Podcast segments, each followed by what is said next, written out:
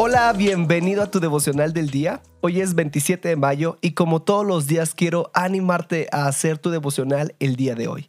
En este podcast tenemos la meta de leer toda la Biblia en un año y para lograrlo hay que leer tres capítulos. Hoy toca 2 Samuel 23, 24 y 1 Corintios 14. Y de estos tres capítulos yo saco un pasaje central que es el que me llamó la atención y lo podemos encontrar en 2 de Samuel 24, 9 al 10. Y dice así. Joab entregó al rey las cifras del censo de la población.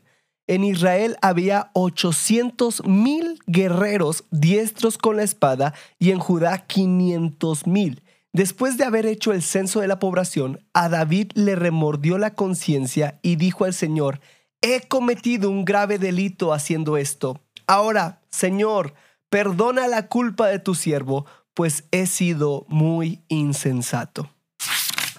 En estos versículos vemos cuando David toma la decisión de hacer un censo. Ahora, tú y yo podríamos pensar qué bien, qué bueno se está organizando, y en parte es cierto, pero la razón de que sea pecado es por la intención de su corazón, es el detrás del por qué hace todo. La gran mayoría de teólogos comparten que este fue un momento de orgullo y de arrogancia por parte de David. Qué importante es no hacer cosas que parezcan buenas, pero que nuestro corazón esté desviado.